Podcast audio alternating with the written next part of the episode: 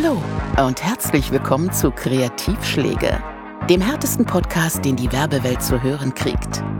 Zwei nahkampferprobte Werbeprofis, die selber jahrzehntelang die Prügelknaben in Deutschlands großen Kreativagenturen waren, schlagen zurück und sagen, was sie wirklich über die Kampagnen ihrer Kollegen denken. So rücksichtslos und in your face, dass sie leider, leider anonym bleiben müssen. Willkommen zu Kreativschläge. Zur allerersten Folge. Aber bevor wir den ersten Treffer landen, holen wir kurz aus. Und erläutern einmal schnell, was das hier werden soll und warum wir das machen. Den x-ten Podcast. Und dann auch noch über Werbung.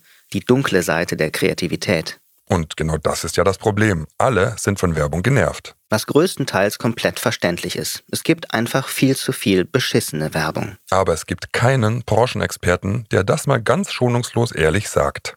Niemanden, der das öffentlich ehrlich sagt. Wie schlecht vieles wirklich ist. Warum das so schlecht ist. Und wer das besser macht. Denn ab und zu gibt's ja auch mal gute Werbung oder sogar brillante Werbung, die dann schon fast Kunst ist.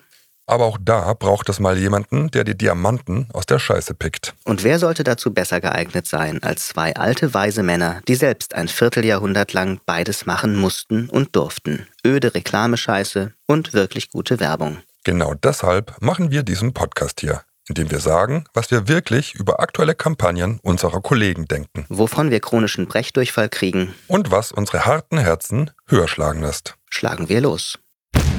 Im nächsten Spot sind die Zuschauer die eigentliche Ware. Denn die werden hier nicht nur für dumm verkauft, sondern für McDoof. Mit einem so gefühlsduselig, dusseligen Zeitgeistgeschleime, dass einem speiübel wird. Typische Corona-Krisenkommunikation, bei der man die Krise kriegt. Wir sprechen über den aktuellen McDonalds-Film, was uns wichtig ist. Der Film zur Corona-Krise sozusagen, der den Deutschen Appetit auf die Heimat machen soll. Und natürlich auch auf McDonalds. Zu Beginn, da sehen wir schnell geschnittene Bilder vom Leben, wie es vor der Corona-Krise war. Es war dekadent, fröhlich, international, Wer von uns ist nicht um die Welt gejettet und hat sich irgendein silbernes Zeug auf die Zähne geklebt? So war das halt. Und das Off sagt dazu, wir suchen das Exotische, Besondere, Teure, Neue. Und dann gibt es einen Bruch im Film, eine Schwarzblende, pathetische Herztöne, halbgare Klaviermusik. Es wird jetzt gefühlvoll. Oder besser gesagt, so gefühlvoll, wie eine Marke eben sein kann, die jedes Jahr ein paar Millionen Rinder in den Kopf schießt. Und dann kommen wunderschöne Bilder. Bilder von Menschen, die durch die Heimat radeln, die irgendwo im Moor ein Picknick machen. Und das oft sagt uns, dass wir mal wieder unsere Heimat entdecken sollen, statt um die Welt zu fliegen. Bla, bla, bla. Und am Ende heißt es, es ist Zeit, sich wieder zu besinnen auf das, was uns wichtig ist. Ja, was uns beiden wichtig ist, das ist auf gar keinen Fall diesen Spot zu loben. Ne? Diese Haltung, das muss man sich mal vorstellen, da kommen einem doch die Tränen. Das ist für mich ein perfektes Beispiel für eine Sorte Kommunikation, die man vielleicht am besten eine Entmündigungsroulade nennen könnte. Ne? Warum? Man wird belehrt und gleichzeitig wird man eingewickelt, und zwar bis man keine Luft mehr kriegt.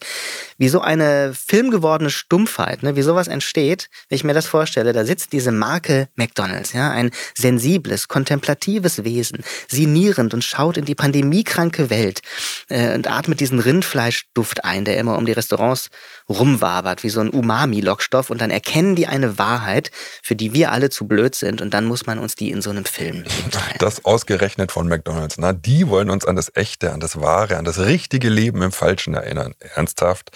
Bitte denkt auch ans Weiter dann, liebe McDonalds-Mitarbeiter. Wer sowas ernst nimmt, der geht nicht zu McDonalds, der geht zum Dorfmetzger und isst Omas Hausmannskost, genau wie früher. Ja, in diesem Fall hat McDonalds wirklich die Weisheit mit dem Plastiklöffel gefressen. Ja, überhaupt dieses clowneske Off, was da zu hören ist. Nein, wir suchen überall das Besondere, exotisch, exklusive, teure, bla bla bla bla. So jemand geht doch nicht zu McDonalds. So jemand geht vielleicht zu Manufaktum und kauft dort einen von Mönchen bei Mondlicht Mund äh, geschabten Klappspaten. Da kann man dann auch wirklich sagen, ähm, es gibt sie noch, die guten Dinge, das ist glaubwürdig, das nehme ich denen ab, aber bei McDonald's, wenn die den moralischen Zeigefinger erheben, dann muss ich denen leider meinen Stinkefinger zeigen, denn dieser Quatsch, der stinkt so dermaßen zum Himmel wie eine ganze Rinderherde blähend in Argentinien. Hm, eine schöne Vorstellung. Das Ganze ist eigentlich nur ein lauwarmer Philosophiekurs für den Pöbel irgendwie. Ne? Also Ronald McNeache wäscht uns hier eigentlich das Gehirn in Frittierfett, äh, solange bis wir den Bullshit glauben sollen. Ich meine, die erzählen uns sowas wie meine Stadt so aufregend wie eine Fernreise. Ey, ich wohne in Duisburg. Ja, mein herzliches Beileid. Aber das ist symptomatisch für diesen ganzen Quatsch. Das ist ein einziges dem Zeitgeist nach dem Mund reden. Das ist ein Anbietern. Und das Allerschlimmste ist, dass es so durchsichtig ist, dass sie es so taktisch machen. Jetzt und nur jetzt, weil das gerade so gut in die Corona-Zeit passt und nicht, weil das wirklich ernst gemeint ist.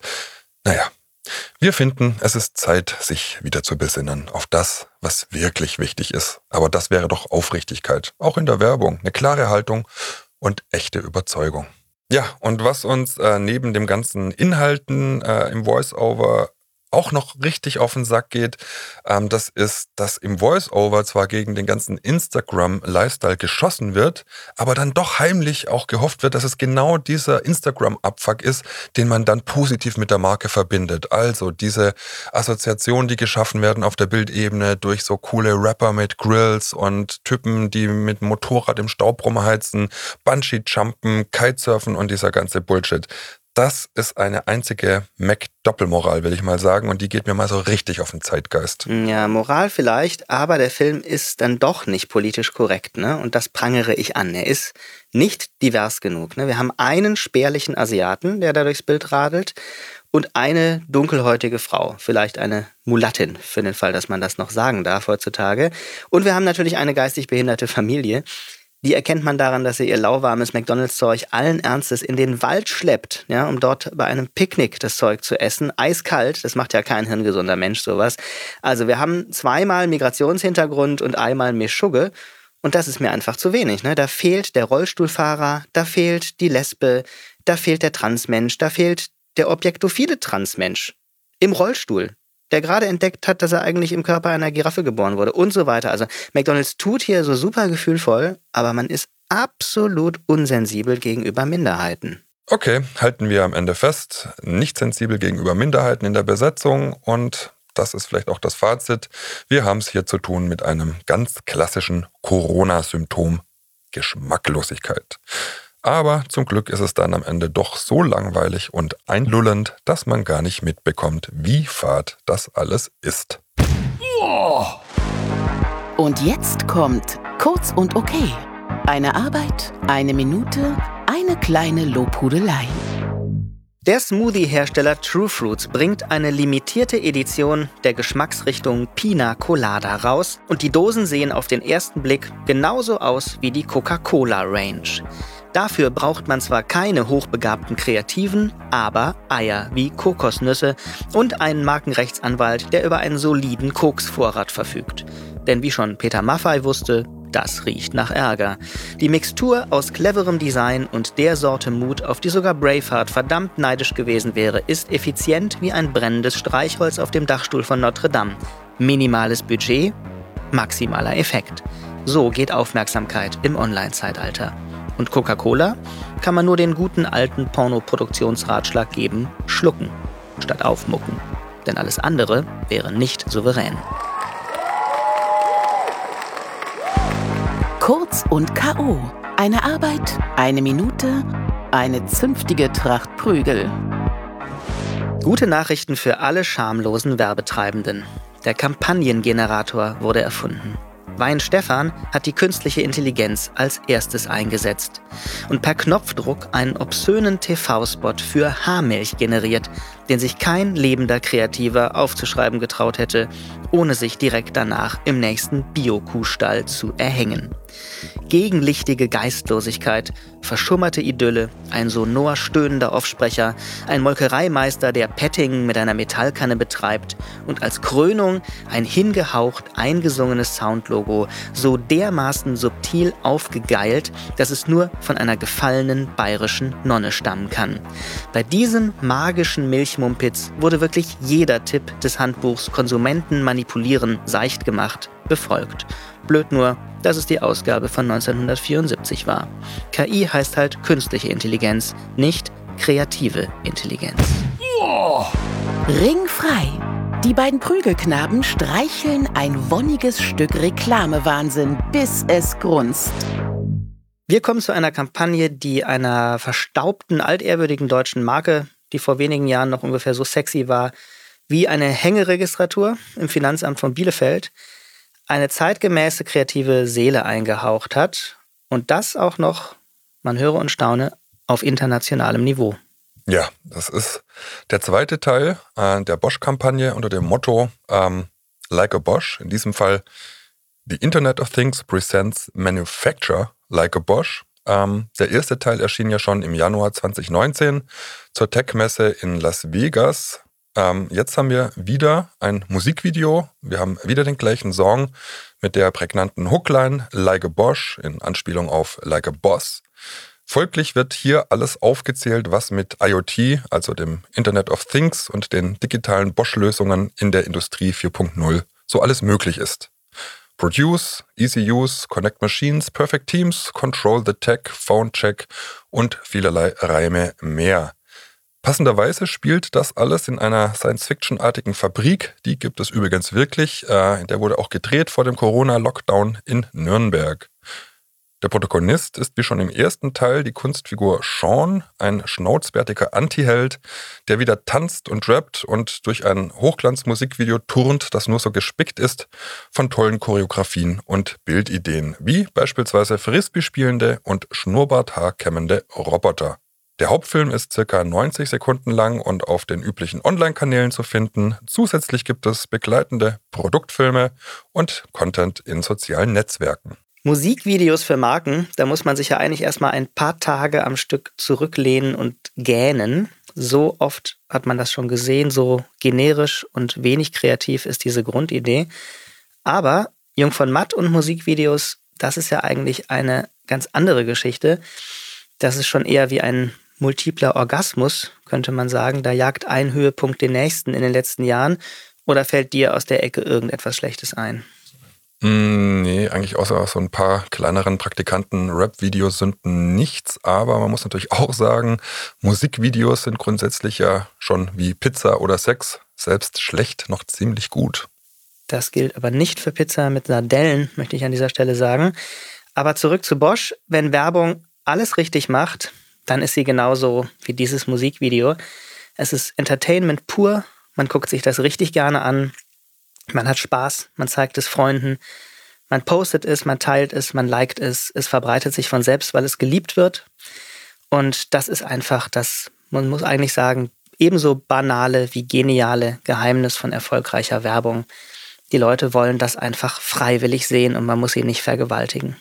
Ja, und so guckt man im Ergebnis dann minutenlang irgendwelche Industrietechnikhallen und Fabrikhallen an, die eigentlich so öde sind wie aseptische Soße, aber hier irgendwie ganz, ganz großes Kino.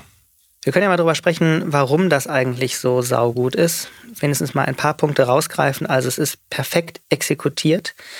Es gibt ein super konsequentes Casting, einen ausgesprochen hässlichen Held in einem Werbespot. Sowas gibt es eigentlich sonst nur, wenn Mario Barth mal wieder was für Verivox macht. Und wir haben es hier mit einer absolut liebevollen Detailarbeit zu tun. Also jede Vignette, die man sieht, ist kreativ. Und insofern lebt diese große Idee des Musikvideos am Ende von ganz vielen kleinen Ideen. Es gibt ein lustiges Titanic-Zitat. Es ist toll geschnitten. Äh, der Film hat Power, der hat Tempo, der ist mitreißend, der ist kraftvoll. Und die Musik ist natürlich ein Ohrwurm, die bleibt noch Tage später hängen. Man summt es irgendwo vor sich hin und fragt sich, was ist das eigentlich? Und es ist dieses Video und man hat es schon wieder im Kopf. Ja, und nicht nur die Ausführung, die Exekution ist äh, perfekt, sondern es ist halt auch strategisch super clever gedacht. Ne? Der Spot funktioniert nach außen super und nach innen vielleicht fast noch besser. Ähm, meint, die Bosch-Mitarbeiter dürften auf diese Kampagne ungefähr so stolz sein wie so ein Fleischfachverkäufer bei Edeka, der grammgenau Wurst abschneiden kann. Im Grunde ist eigentlich nur eine einzige Sache wirklich beschissen an diesem Spot, nämlich dass er nach anderthalb Minuten vorbei ist. Warum ist eine solche Kampagne eigentlich so gut und hebt sich von so viel beschissenen Sachen ab, die man sich dauernd angucken muss? Weil es einen Menschen an der Spitze gibt im Marketing des Kunden, der die Verantwortung trägt, die Entscheidungen trifft, der seinen Job beherrscht oder der eine Frau hat, die seinen Job beherrscht. Denn wir wissen alle, die Marketingentscheider zeigen die Dinge, die die Agenturen machen, gerne mal dem Eheweib und das entscheidet dann mit.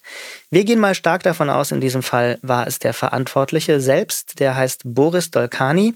Und mit dem würde ich gerne mal vier Bier trinken und ihn fragen, Boris, was ist eigentlich bei dir richtig gelaufen im Kopf, was bei so vielen anderen Typen, die deinen Job machen, falsch läuft? Ja, vielleicht sind da einfach mehr Synapsen verknüpft bei dem Typ. Das könnte man meinen. Denn der Boris Dolkani, der hat, als er zu Bosch gegangen ist, glaube ich mal in irgendeinem Interview gesagt, es sei ein bisschen Staub auf der Marke. Das hat er sehr diplomatisch ausgedrückt. Und dann hat er den Lappen genommen. Also ich würde sagen, Dolkani ist eine hervorragende Putzkraft, eine Spitzenputzkraft, wenn man so möchte, sozusagen ein CCO, ein Chief Cleaning Officer. Like a Bosch Boss hat er das gemacht. Ja. Nur eins ist hier leider gar nicht like a Bosch und auch nicht like a Boss, nämlich wie hier die Quelle der Idee verschwiegen wird. Das ist halt mal wieder eher like Jung von Matt. Das Original kommt nämlich von The Lonely Island, also den Comedian so rund um Andy Samberg. Und klar, da hat Jung von Matt natürlich schon noch was dazu addiert, aber man hätte das ja auch mal irgendwo erwähnen können, wer da der echte Song-Babo war.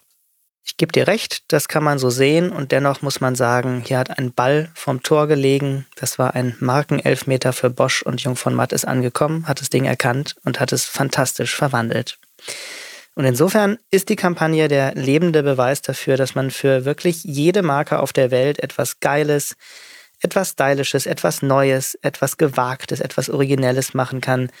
Sogar für eine Marke, die kommunikativ schon ewig lang tot in der Ecke lag, quasi wie Ötzi.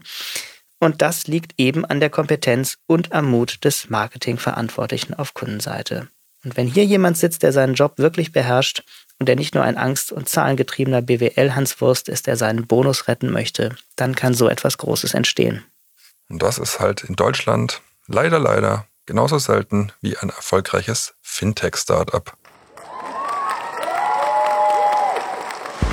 Das war Kreativschläge, der härteste Podcast, den die Werbewelt zu hören kriegt. Bis zum nächsten Mal. Kurzer Nachschlag. Wenn ihr eine Kampagne seht, die es dringend mal braucht, egal ob Haue aufs Maul oder Honig ums Mäulchen, immer gern her damit. Schickt uns eure kritikwürdigen Fundstücke, am besten mit Link zur Arbeit an rückschlag.kreativschläge.de.